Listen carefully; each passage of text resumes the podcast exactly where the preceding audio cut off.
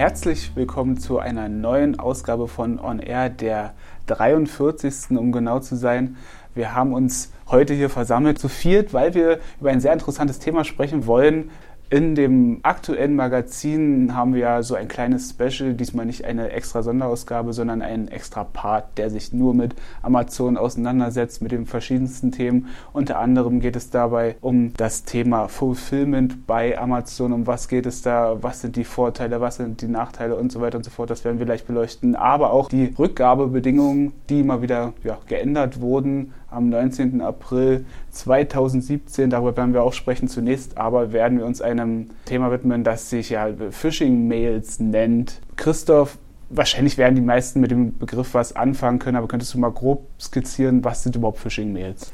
Ja, eine Phishing-Mail ist eine, im Prinzip eine, eine betrügerische E-Mail, die aufgemacht ist wie von einem großen Unternehmen. Also mhm. in dem Fall reden wir gleich über Amazon. Gibt's, genau. Hat man schon von PayPal gesehen und von eBay und von weiß ich nicht, hat jeder schon mal im E-Mail-Briefkasten gehabt und die in der Regel auch hoffentlich direkt wieder weitergelöscht, mhm. weil du wirst dann eben nicht auf die vermeintliche Amazon-Seite, sondern auf eine Fake-Seite gelockt und da geht es dann darum, deine Daten abzugreifen oder dein Konto zu hacken etc.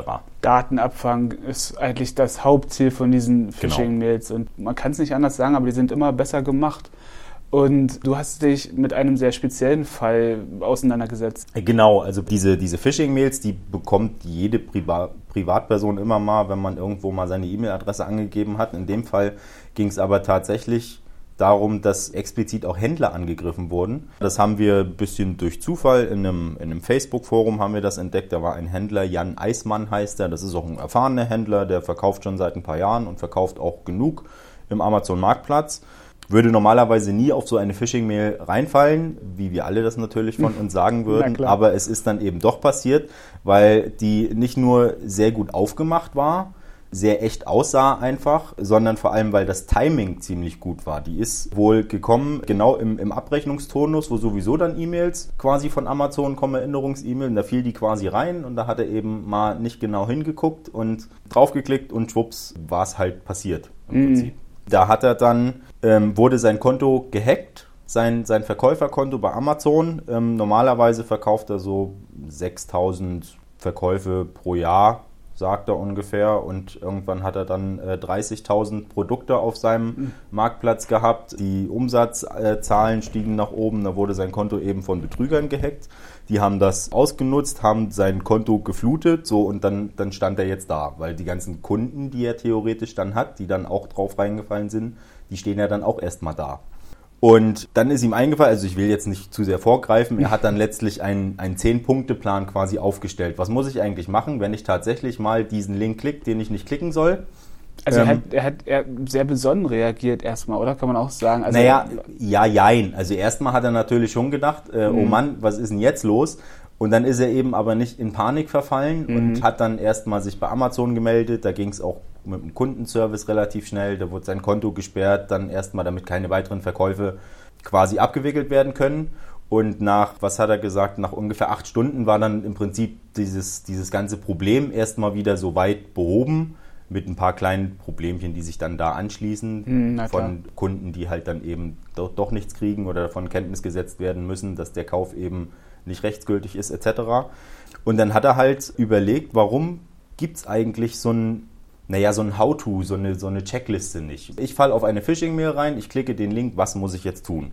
So, und genau das hat er im Prinzip gemacht, hat sich mal hingesetzt, ist seine, seine Schritte, die er selber gegangen ist, ist die durchgegangen, hat sich dafür noch Feedback aus der Community geholt und ja, dann haben wir den mal angeschrieben, haben gefragt, das ist eine coole Checkliste, die du da hast, lass uns da mal was draus machen. Und äh, damit eben auch viele Leute das einfach mal sehen, mhm. weil viele Händler, die haben auch dann im Forum ganz offen gesagt, du, wenn ich jetzt hier da tatsächlich mal klicke und das kann uns allen passieren, dann stehe ich erstmal da, weil dann weiß ich erstmal gar nicht, was muss ich jetzt eigentlich als erstes und als zweites und als drittes machen.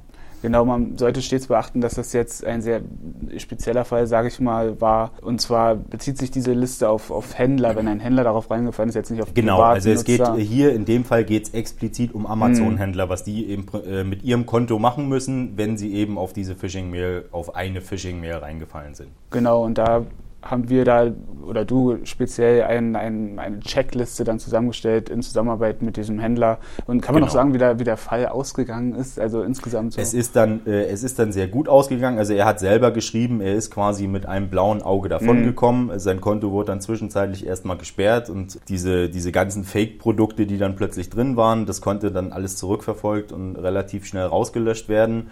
Er hat dann halt ein paar Kunden gehabt, die ein bisschen verärgert waren, mhm. denen er aber dann eben geschrieben hat und nochmal die Lage erklärt hat. Was bisher nicht passiert ist, ist eine strafrechtliche Verfolgung. Das hat er mir dann ein paar Wochen später nochmal geschrieben, dass okay. er halt die Anzeige bei der Polizei, sollte man noch unbedingt machen, hat er gestellt und hat auch die Informationen hingeschickt, aber da ist bisher noch nichts zurückgekommen. Ist wahrscheinlich auch gar nicht so leicht, dann mhm. sowas wieder zurückzuverfolgen, weil die Leute hinter diesen gut aufgemachten Mails sind ja leider auch nicht mehr die dümmsten. Das stimmt ja, aber trotzdem, wie du schon sehr gut gesagt hast, mit einem blauen Auge davongekommen ist der junge Mann genau zehn Schritte, wie man reagieren sollte als Amazon-Händler, wenn man auf eine Phishing-Mail genau. hereingefallen ist. Da kann man sich das gerne im Magazin ansehen. Kommen wir nun aber zu einem, ja, da wird mir die Überleitung sehr schwer fallen, weil einfach keine existiert, weil es ein gänzlich anderes Thema ist, und zwar Fulfillment bei Amazon. Erstmal kann man festhalten, das ist der ausführlichste Artikel in dem extra Abschnitt für Amazon, was einfach zeigt, wie umfangreich dieses Thema ist. Tina, vielleicht kannst du mal kurz zusammenfassen, Fulfillment bei Amazon, was genau ist das? Also Fulfillment bei Amazon werden einige vielleicht auch unter dem deutschen Namen, nämlich äh, Versand durch Amazon kennen. Mhm. Und dabei handelt es sich einfach um einen Service von Amazon für Händler, die den Händlern das Arbeitsleben massiv erleichtern soll. Dabei schicken sozusagen die Händler ihre Produkte zu Amazon mhm. und Amazon lagert die dann ein und kümmert sich grundsätzlich um alle logistischen Hürden, um alle logistischen Aspekte. Neben der Lagerung also auch den Versand und die Retouren und zu guter Letzt übernimmt Amazon dann auch den Kundenservice. Würdest du sagen, es klingt ja auf den ersten Blick erstmal höchst interessant, weil ja viel Arbeit abgenommen wird und so weiter. Würdest du sagen, dass wirklich jeder Händler dafür geeignet ist, FBA, wie es ja so gerne abgekürzt wird, zu nutzen? Also man kann sagen, dass die allermeisten Händler schon dafür geeignet sind. Sicherlich wird es einige Ausnahmen geben, zum Beispiel für Produkte, die ganz selten verkauft werden, wo der Durchlauf sozusagen nicht so groß ist. Mhm. Da wird sich das aufgrund der Preise auch nicht lohnen. Aber die allermeisten Händler, für die dürfte sich das lohnen. Und dabei ist auch anzumerken, dass es keine festen Mindestmengen gibt im Rahmen von Amazon FBA, sondern dass Händler auch einzelne Einheiten oder auch den kompletten Warenbestand bei Amazon einlagern können und man kann das als Händler sozusagen dann auch austesten. Man muss mhm. nicht gleich mit dem gesamten Sortiment einsteigen, sondern kann mit einzelnen Produkten oder Produktgruppen anfangen, kann sehen, wie sich die ganze Sache entwickelt und dann ja nach und nach aufstocken, wenn man das möchte. Kannst du noch mal kurz zusammenfassen? Also wie gesagt, das ist so komplex und so, das sollte man sich definitiv durchlesen. Aber noch mal kurz zusammenfassen: Welche genauen Vorteile hat man als Amazon-Händler, wenn man dieses Programm nutzt? Also wie gesagt, die, die ganze Logistik mit Lagerung, mhm. Versand, Retour und auch der Kundenservice. Und der nächste Aspekt ist natürlich auch, Amazon ist ein großer Name, hat eine große Reichweite und dementsprechend liegt auch ein hohes Umsatzpotenzial, wenn man über Amazon verkauft. Und dementsprechend fällt dann auch die Internationalisierung mit Amazon sehr leicht. Amazon hat ein riesengroßes Netz, hat sehr viele Marktplätze auf vielen internationalen Märkten und hilft Händlern auch im Rahmen zum Beispiel des paneuropäischen FBA-Programms bei der Internationalisierung. Und ich habe im Zuge der Recherche für den Artikel auch mit verschiedenen Händlern gesprochen und habe mir ja so die Meinungen verschiedener Händler angehört. Mhm. Und es gibt viele kleinere und äh, mittelständische Händler, die sagen, dass sich eine Internationalisierung für sie ohne Amazon gar nicht lohnt, weil da der finanzielle Kraftaufwand einfach zu groß wäre. Und ja, man kann halt als FBA-Händler die die vorhandenen Strukturen und Ressourcen von Amazon nutzen und dadurch ist halt die Internationalisierung durchaus ein Aspekt, der durch mhm. Amazon sehr leicht gemacht wird. Und aber trotzdem müssen wir jetzt kurz noch natürlich auch zu den Nachteilen kommen. Welche existieren da? Äh, also ich habe äh, noch, noch einen Vorteil sozusagen. Ach so, Verzeihung, Verzeihung, ich wollte dich nicht unterbrechen. Den wir nicht äh, überspringen sollten, das ist ähm, der Prime-Faktor. Natürlich. Denn äh, natürlich werden die Produkte, die bei Amazon eingelagert werden und die von Amazon dann auch verschickt werden, zu Prime-Produkten, die dann einfach mit schneller Lieferung einhergehen und sozusagen auch mit zufriedenen Kunden. Genau, also diesen Prime-Faktor sollte man auf gar keinen Fall unterschätzen. Mhm weil viele Kunden, die Prime-Kunden, die vertrauen halt darauf, dass die Prime-Produkte schnell kommen und fokussieren sich dann während des Einkaufs auch auf Prime-Produkte. Das kann ich bestätigen. Wenn da Prime steht, muss ich zugeben, dann denke ich mir schon, naja, dann nehme ich lieber das als ein anderes. Aber das ist bloß ein wenig aus dem Nähkästchen geplaudert. Jetzt aber dann doch noch zu den Nachteilen. Welche bestehen da? Zunächst einmal der Preis. Die Preise, die werden sich auch erhöhen. Ab dem 1. Juni dieses mhm. Jahres gibt es ähm, neue FBA-Preise. Die haben wir in einer hoffentlich übersichtlichen Tabelle in unserem Magazin mal zusammengefasst, haben einen kleinen Ausschnitt gegeben. Ich würde sie als groß aber übersichtlich bezeichnen. Also schon umfangreich, aber übersichtlich. Da ist dann die Preiserhöhung verdeutlicht und die nimmt halt durchaus auch größere Maße an. Und dann ist natürlich auch der Nachteil der Werbung. Wenn man als Händler seine Produkte über FBA verkauft, sind natürlich zum Beispiel die Kartons nicht mit eigenem Label gebrandet, sondern halt immer Amazon bzw. Amazon Prime gebrandet. Mhm. Dadurch fällt es den Händlern natürlich schwer, den eigenen Namen sozusagen in die Köpfe der Kunden zu bringen.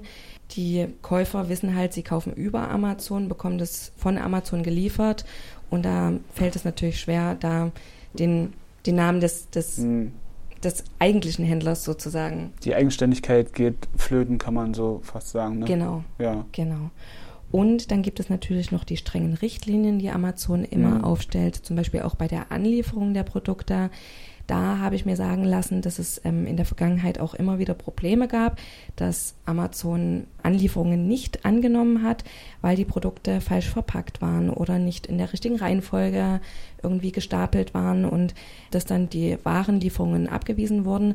Und das kann natürlich durchaus problematisch und auch teuer werden. Hm.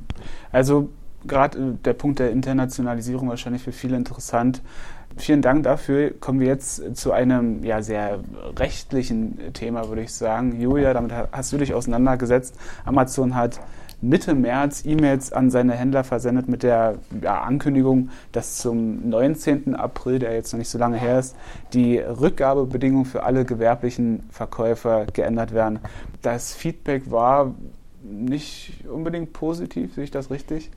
Nicht unbedingt positiv ist, echt freundlich ausgedrückt. wir haben äh, gerade bei Facebook oder auch bei, auf den OHN direkt Kommentare gehabt, äh, die variieren sehr von den fiesesten Beleidigungen darüber äh, bis hin zu, ah, okay, wir müssen ja mit, weil wir auf Amazon handeln mhm. wollen, wir müssen das halt machen, weil diese neuen Richtlinien gelten halt für alle gewerblichen Händler. Und das meint jetzt nicht nur die, die ohnehin äh, quasi über FBA versenden, weil die sind schon lange damit quasi mhm. davon betroffen, sondern wirklich auch für wirklich alle. Aber warum war das so negativ? Kannst du da eins, ein, ein, zwei Beispiele nennen, was, was, die, was viele gestört hat daran? So ein generelles Problem ist, dass zum Beispiel dass die Rücksendung, also bei Mode, Schuhe, Bekleidung und Handtaschen, wenn die innerhalb von 30 Tagen zurückgesendet werden, müssen die Händler die Versandkosten erstatten. Also mhm. sowohl die, den Hinversand als auch quasi die Retourkosten. Das heißt quasi, dass Nutzer auf Amazon, wenn sie Mode kaufen, keine Versandkosten mehr bezahlen. Das ist für Händler, gerade für kleinere Händler, halt ein echtes Problem. Mhm. Weil die gerade die Retourkosten und wir wissen, Mode hat eine Retourenquote von bis zu 70 Prozent gefühlt. Das ist für die halt ein ernsthaftes Problem. Die müssen das einpreisen, die müssen die Preise dadurch erhöhen, sind damit vielleicht aber auch nicht mehr konkurrenzfähig zu anderen Produkten, die auf Amazon gehandelt werden oder beziehungsweise von zum Beispiel FBA-Händlern oder von von Amazon direkt gehandelt werden. Und äh, gerade zum Weihnachtsgeschäft, da wurde die Rückgabezeit extrem verlängert. Also Produkte, die zum Beispiel zwischen dem 1. November und dem 31. Dezember gekauft werden, können bis zum 31. Januar zurückgegeben mhm. werden. Und das ist, wenn man bedenkt, ich kaufe was am 1. November und mhm. schick's am 28. Januar mhm. zurück, das, äh, mh, naja. Das waren aber nicht die ersten Änderungen jetzt so in den letzten Jahren, sage ich mal. Es gab im Februar 2015 und im Oktober 2016, wie du auch gut in dem Artikel zusammengefasst hast, bereits Änderungen. Die betrafen vor allem internationale Rückgaben. Genau, man kann ja über Amazon auch ganz problemlos auf den anderen Marktplätzen, die sie mhm. haben, also Italien, Frankreich etc., handeln. Das Problem ist, was dann gekommen ist, Amazon hat vorgeschrieben, dass wenn ich zum Beispiel nach äh, UK verkaufe, dass ich den Kunden auch in UK eine Rücksenderadresse zur Verfügung stellen muss. Das heißt, Amazon wollte es seinen Kunden nicht zumuten, das Paket nach Deutschland zurückzuschicken, sondern mhm. die müssen es halt einfach nur nach UK an irgendeine spezielle Adresse versenden.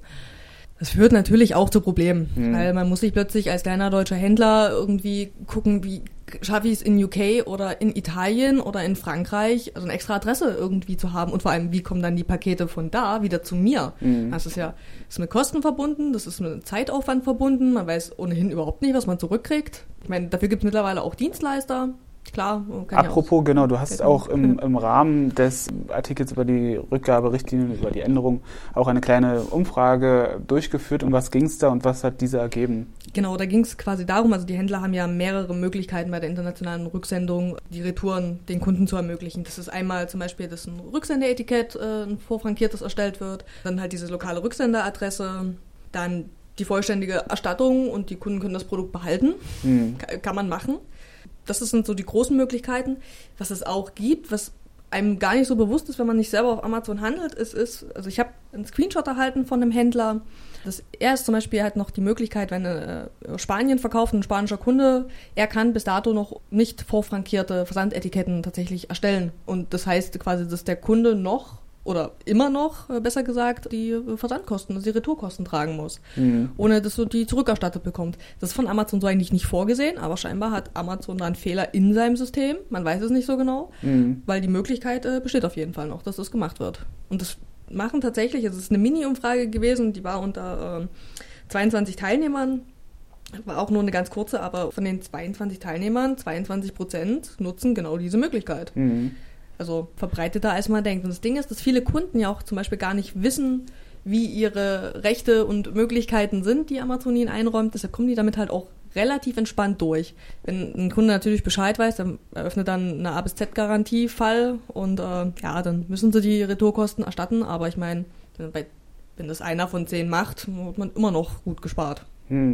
So. Vielen Dank an diesen Einblick, Julia wie gesagt, wir konnten jetzt nur einen groben Überblick verschaffen über die ganzen Themen, die da behandelt wurden und weil die teilweise so komplex sind und so weiter und so fort. Wer tiefer in die jeweilige Materie eintauchen will, sollte sich natürlich das Heft zulegen. Wie sollte das anders sein? Das kann man sich gerne bestellen für 4,90 Euro oder ein Probo-Abo abschließen für drei Monate oder natürlich direkt einfach sagen, Mensch, das hat mich jetzt so überzeugt, ich nehme gleich das Jahresabo, zwölf Ausgaben natürlich dementsprechend. Da sind noch weitere Themen in der Ausgabe, die sich nicht mit Amazon beschäftigen. Unter anderem geht es um Shop-Hosting, Grundlagenmodelle und Möglichkeiten. Wo bringe ich als Online-Händler meinen Shop am besten unter? Ich habe mich auseinandergesetzt mit dem Thema, wenn man als Startup sich überlegt, an die Börse zu gehen, was das für ein Unternehmen bedeutet. Ein sehr prestigeträchtiger Schritt natürlich. Und es geht außerdem noch um das Thema Curated Shopping, wenn Online-Händler den Kunden das Einkaufen abnehmen und so weiter und so fort. Wer weiterhin auf dem aktuellsten Stand in Sachen E-Commerce, Amazon und Logistik bleiben möchte, kann natürlich gerne onlinehändlernews.de verfolgen sowie den Amazon und den Logistik Watch Blog. Vielen Dank fürs Zuhören und bis zum nächsten Mal.